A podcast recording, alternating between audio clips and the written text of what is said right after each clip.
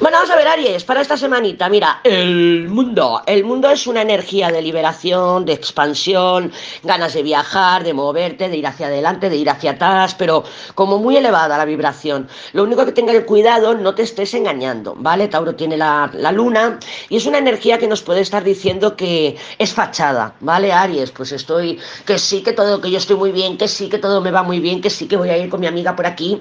El mundo también rige lo que son las publicaciones en redes sociales pero con imágenes, ¿vale? Pues voy a poner una foto, hará esto, o sea, te estás comunicando como por tu expresión, por tu exterior, o sea, tu exterior, tu superficialidad. Pero claro, la luna me dice a mí que puede ser que, mm, que no sea real, que no sea real porque, bueno, pues porque en realidad, pues si alguien te pregunta qué tal estás, pues es una pregunta retórica, pero si te viene alguien y te dice, oye, no, tú, Aries, ven aquí, ¿cómo estás? Pues igual ahí te desmontas, ¿no? O sea, te, te, vienes abajo, que no es venirse abajo, sino que te surgen todas las emociones. Creo que estás mm, de alguna manera intentando controlar las emociones, entonces mm, pon ahí tu atención, ¿eh? porque si no fácilmente te puedas desbordar en los próximos días.